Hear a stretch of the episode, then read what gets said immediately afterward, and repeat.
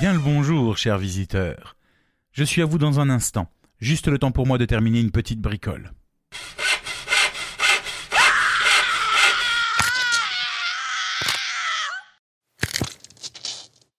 Je vous remercie pour cette attente. Entrez, je vous en prie, ne restez pas devant la porte. Bienvenue dans la boutique de l'étrange. Laissez-moi vous guider à travers notre étonnante collection d'objets énigmatiques et anciens. Vous avez déjà fait votre choix? Fascinant cette croix en fer, n'est-ce pas? Sachez, cher ami, que celle-ci fut le témoin d'une sombre histoire au cœur de la France, une région pourtant si paisible, mais qui fut le théâtre d'attaques sanguinaires et violentes. Bienvenue en pays de Gévaudan.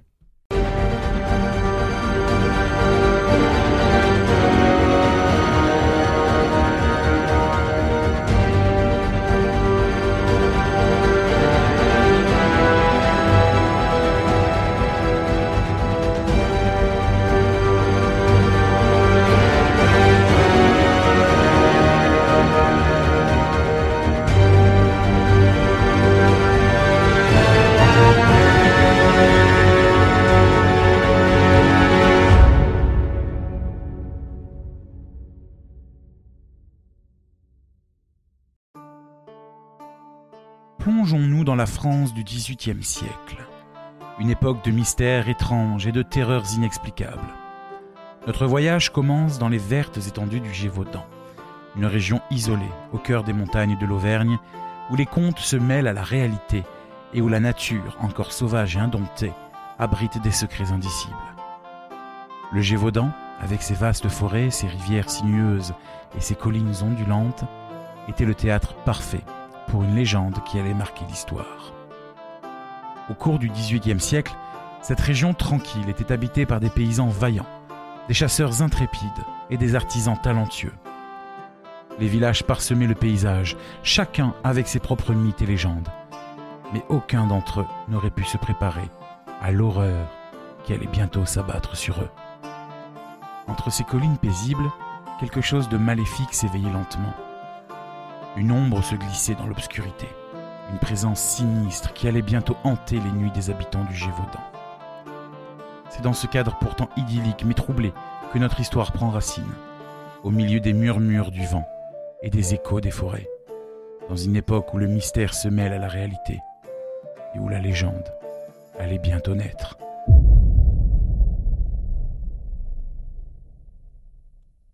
Préparez-vous à explorer les recoins les plus reculés du Gévaudan, à démêler les fils de cette histoire et à découvrir les secrets enfouis sous les collines verdoyantes. L'horreur rôde dans l'ombre, et nous sommes sur le point de réveiller l'une des histoires les plus troublantes de tous les temps. L'énigme de la bête du Gévaudan.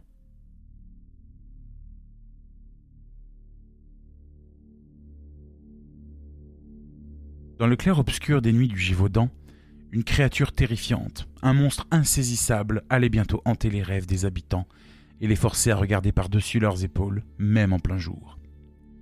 On raconte qu'elle était grande comme un loup, mais différente de tout animal connu. Ses yeux brillaient d'une lueur sinistre, et sa fourrure était aussi noire que la nuit elle-même. Ses cris déchirant le silence des forêts, semant la terreur parmi les villageois qui, jusqu'à ce moment-là, croyaient être en paix dans leur paisible coin de France la légende de la bête se propagea comme une traînée de poudre, faisant naître des cauchemars chez les enfants et la terreur chez les adultes. Elle devint un sujet de conversation dans chaque village, un mystère qui obsédait les esprits curieux et hantait les conversations nocturnes. Les conteurs se l'approprièrent, ajoutant des détails macabres et des rencontres effrayantes à leurs récits. Chaque village avait sa propre version de l'histoire. L'impact de cette légende fut bien plus profond que ne l'auraient imaginé les habitants du Gévaudan. La terreur engendrée par la bête se transforma en fascination, une fascination qui perdure encore de nos jours. Elle eut un effet indéniable sur la culture locale, imprégnant les chansons, les danses et les récits populaires. Mais elle fit aussi naître une inquiétude diffuse, un doute constant sur ce qui se cachait dans les ténèbres de la forêt. Un doute qui persiste encore. Qu'était réellement cette bête?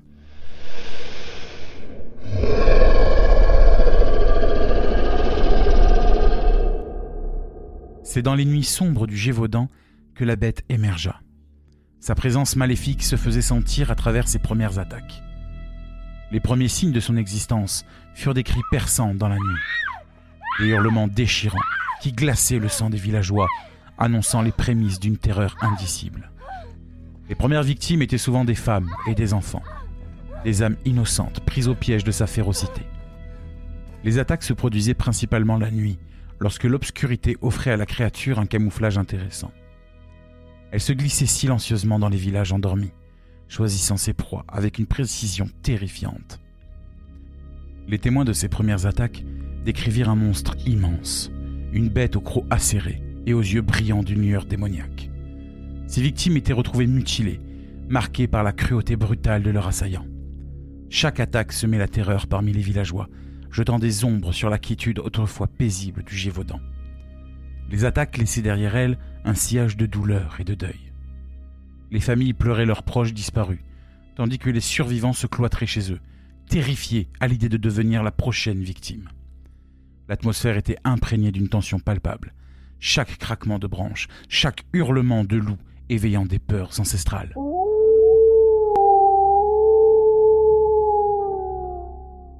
Ces attaques marquèrent le début d'un cauchemar qui allait durer des années. La bête du Gévaudan était arrivée, et son règne de terreur ne faisait que commencer.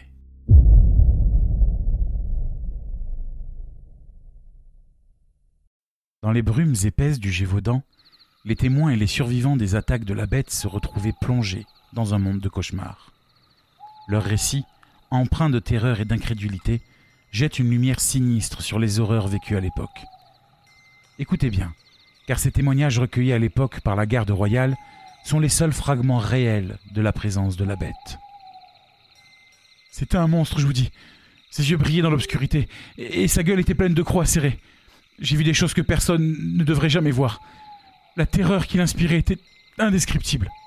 J'ai, j'ai vu la bête de mes propres yeux. Elle était énorme, bien plus grande qu'un loup ordinaire. Elle est apparue soudainement, rapide comme l'éclair, et a disparu dans les bois avant même que nous puissions réagir. Je n'oublierai jamais ce regard sauvage. Ouais, elle venait la nuit, lorsque la lune était haute dans le ciel. J'ai entendu des hurlements déchirants. Et quand je suis sorti, j'ai vu cette créature, immense et menaçante. Elle a dévoré nos bêtes, nos animaux de ferme, comme, comme si c'était un festin macabre en fait. Je l'ai vu tuer ma sœur. Ses cris résonnent encore dans mes rêves. La bête était monstrueuse, sa, sa fourrure sombre brillait dans la lumière des torches. Elle n'avait aucune pitié. Aucune. Ces témoins ont survécu à l'horreur, mais ils portèrent à jamais les cicatrices mentales de cette expérience. Leurs récits sont des preuves poignantes de la terreur vécue dans les bois du Gévaudan, une terreur qui allait bientôt prendre une dimension encore plus sombre. Mais ces témoignages étaient très précieux pour la garde royale, car dans chacun d'eux se cachait peut-être la clé du mystère.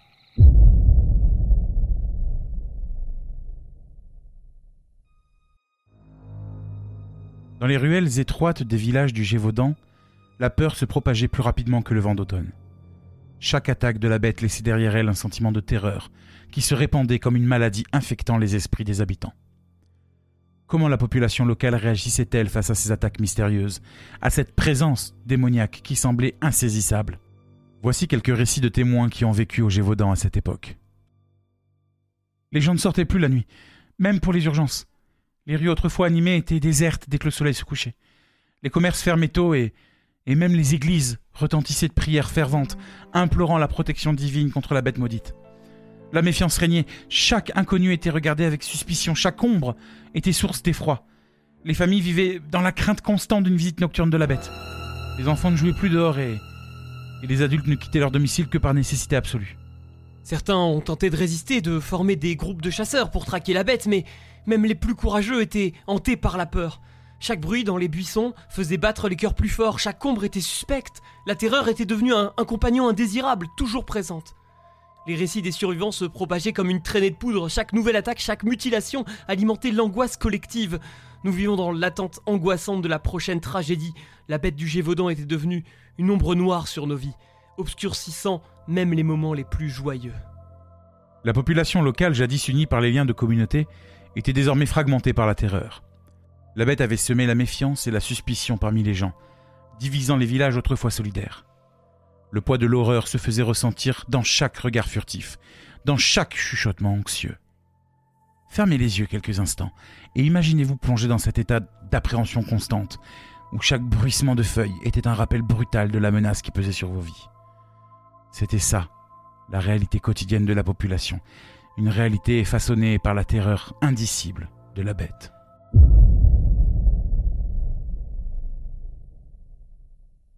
La bête du Gévaudan n'était pas qu'une simple créature sauvage. Elle était un mystère, une énigme qui défiait les explications rationnelles. Les témoins de l'époque ont laissé derrière eux des descriptions fascinantes et effrayantes. Des récits qui nous permettent de nous faire une idée de l'horreur qu'ils ont vécue. Ses yeux, ses yeux étaient comme deux braises ardentes dans l'obscurité. Il brillait d'une lueur maléfique presque surnaturelle. Sa fourrure était noire comme la nuit, épaisse et hirsute. Sa silhouette était massive, beaucoup plus grande qu'un loup ordinaire. Et ses griffes, ses griffes, elles, elles étaient redoutables, tranchantes comme des lames. Sa façon de se mouvoir était terrifiante. Elle était rapide, incroyablement rapide. Elle pouvait surgir de nulle part, fondre sur sa proie et, disparaître dans les ombres avant même qu'on ait pu cligner des yeux. On aurait dit qu'elle connaissait les bois mieux que quiconque. Elle était en communication avec les ténèbres elle-même.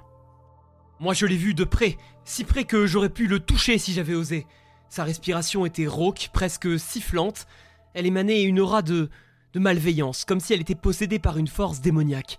Son grognement, c'était un son qui glaçait le sang, un avertissement sinistre de sa présence imminente. Elle ne tuait pas seulement pour se nourrir, c'était comme si elle prenait du plaisir à semer la terreur. Elle chassait sans relâche, dévorant tout sur son passage, mais il y avait quelque chose dans son regard, quelque chose d'intelligent, de calculateur, comme si elle comprenait la peur qu'elle inspirait et qu'elle en jouissait. Ces descriptions peignent le portrait d'une créature bien au-delà de la compréhension humaine. La bête du Gévaudan n'était pas simplement un animal en quête de nourriture. C'était une entité maléfique, un prédateur surnaturel qui terrorisait la région.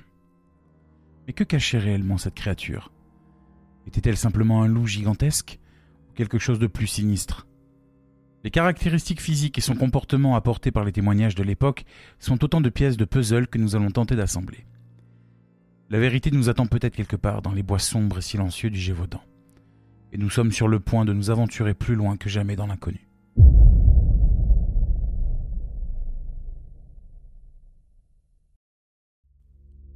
Dans la vaste étendue sauvage du Gévaudan, de nombreuses créatures habitent les bois.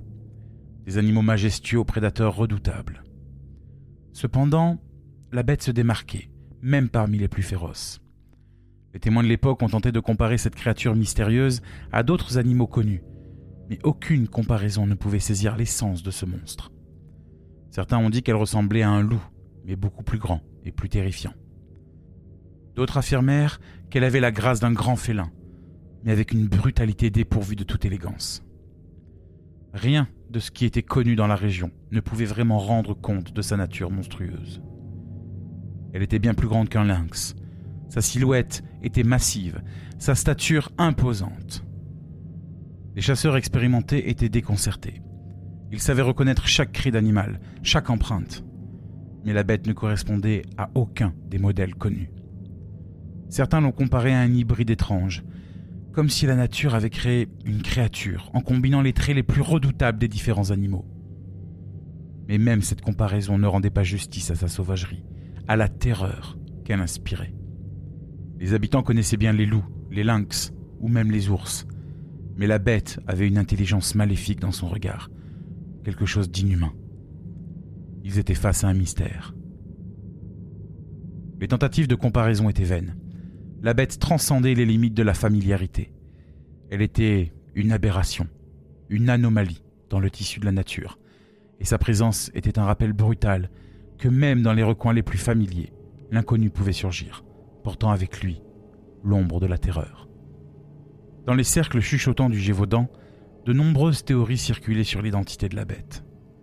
Chaque conjecture portait en elle l'écho des peurs et des espoirs de ceux qui tentaient de comprendre le mystère qui les hantait. Les esprits curieux et effrayés cherchaient désespérément à percer le voile qui entourait cette créature terrifiante. Certains prétendaient que la bête était un châtiment divin, une créature envoyée par les dieux pour punir les habitants du Gévaudan de leurs péchés. Selon cette croyance, ces attaques étaient un avertissement, une sombre prophétie de malheur. D'autres soutenaient qu'elle était une manifestation de la colère de la nature, un gardien surnaturel des bois ou des montagnes.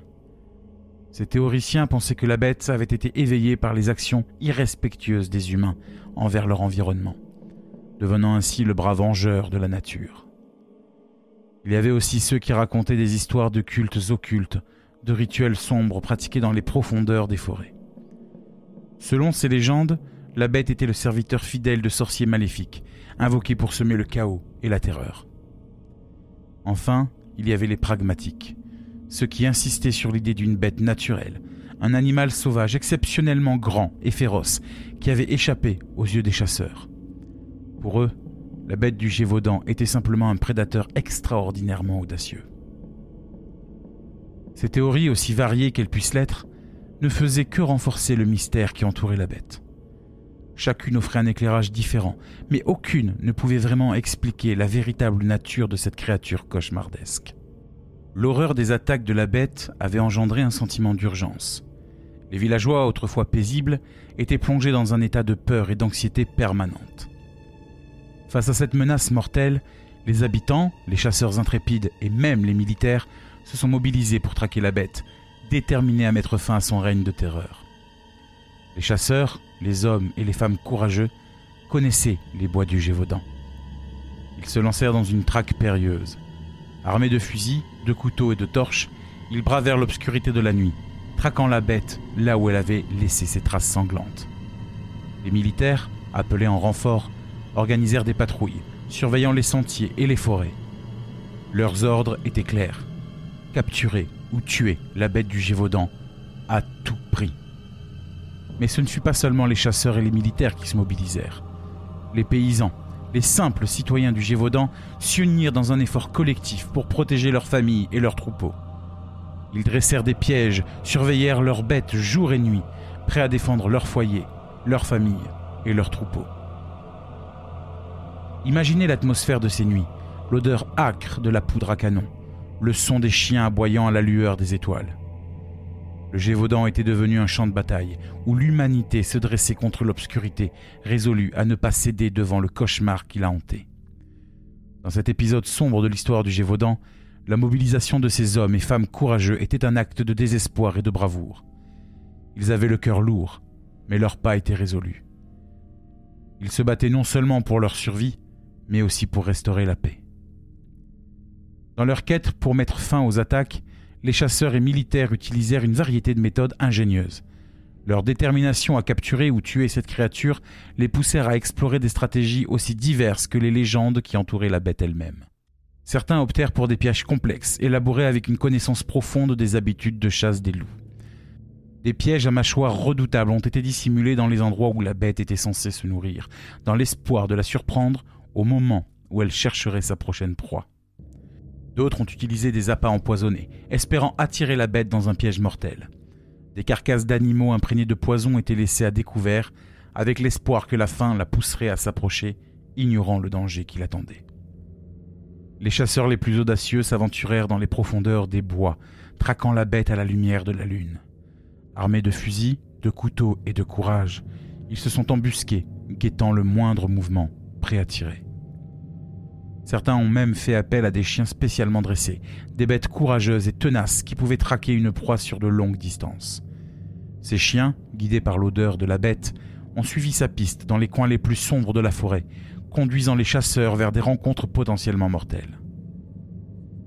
Imaginez l'angoisse de ces nuits, l'anticipation tendue dans l'air, le frisson de l'incertitude qui parcourait l'échine des chasseurs.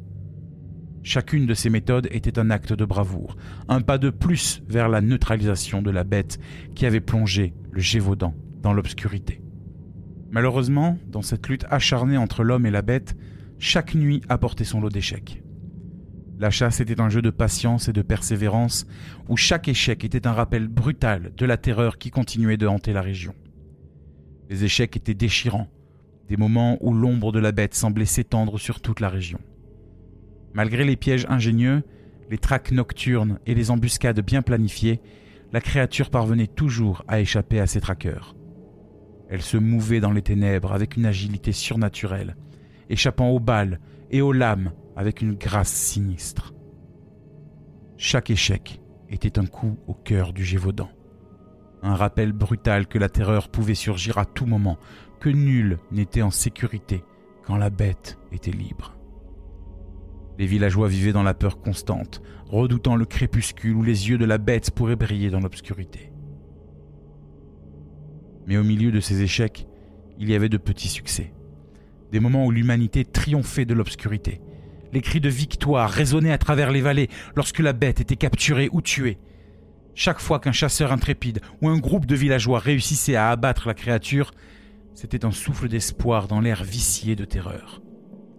Imaginez l'effervescence de ces moments de triomphe, l'émotion indescriptible qui s'emparait des habitants lorsqu'ils voyaient enfin la bête gisant, sans vie, à leurs pieds. Mais imaginez également leur désarroi lorsque quelques jours plus tard, les attaques recommençaient inlassablement, faisant soudainement prendre conscience que l'animal tué quelques jours plus tôt n'était qu'un simple loup. Pourtant, le 19 juin 1767, un chasseur du nom de Jean Chastel décida de s'installer près d'un cours d'eau, sur le mont Mouché. Il prit avec lui son fusil ainsi que cinq balles en argent qu'il avait spécialement fait fondre pour l'occasion. Il s'assit dans les hautes herbes et attendit de longues heures. Et cette attente fut payante.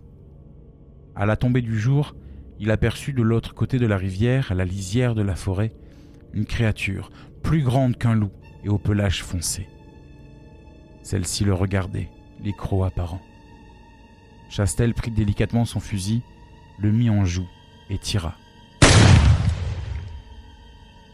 Un seul coup suffit pour toucher l'animal au niveau de l'épaule. Une balle unique.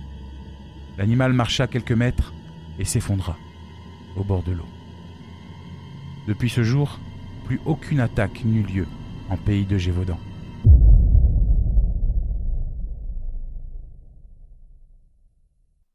La dépouille de l'animal fut apportée jusqu'au château de Besque, où elle fut empaillée. Personne, ni villageois, ni chasseur ou médecin, ne connaissait cet animal. Il était plus gros qu'un loup, d'une corpulence forte et trapue, et d'une couleur sombre avec des reflets roux. La dépouille resta au château durant douze jours avant d'être acheminée à Versailles, à la cour du roi Louis XV. Malheureusement, l'empailleur avait fait un mauvais travail, se contentant de remplacer les viscères par de la paille, laissant la chair. Celle-ci commença à pourrir et une odeur immonde se dégageait de la dépouille.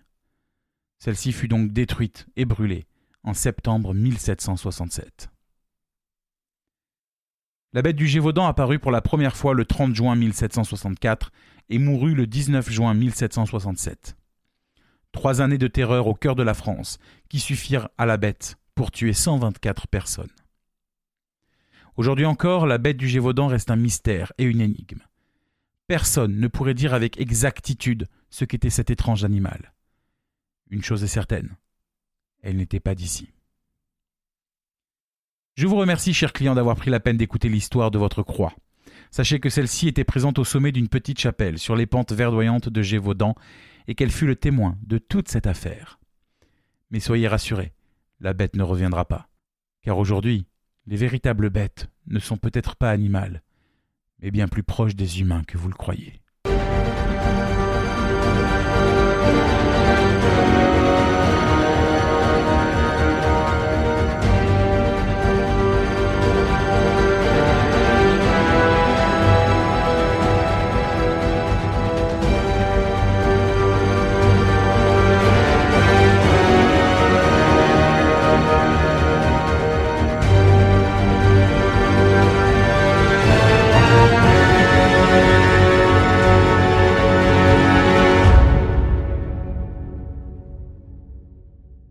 L'histoire de la bête du Gévaudan est extrêmement complexe. Elle ne fut présente que trois années durant sur le territoire, mais aura tellement marqué les esprits et la population que de très nombreuses affaires y sont rattachées. Aujourd'hui, ce qui a été raconté dans ce numéro de la boutique de l'étrange n'est que le survol de cette histoire. Si nous avions dû raconter l'intégralité de cette affaire, l'épisode aurait duré plusieurs heures. C'est pourquoi je vous invite, si cette histoire vous intéresse, à vous plonger dans les différentes œuvres traitant du sujet et creusant bien plus profondément. Le premier est un livre de Bernard Soulier sur la trace de la bête du Gévaudan et de ses victimes.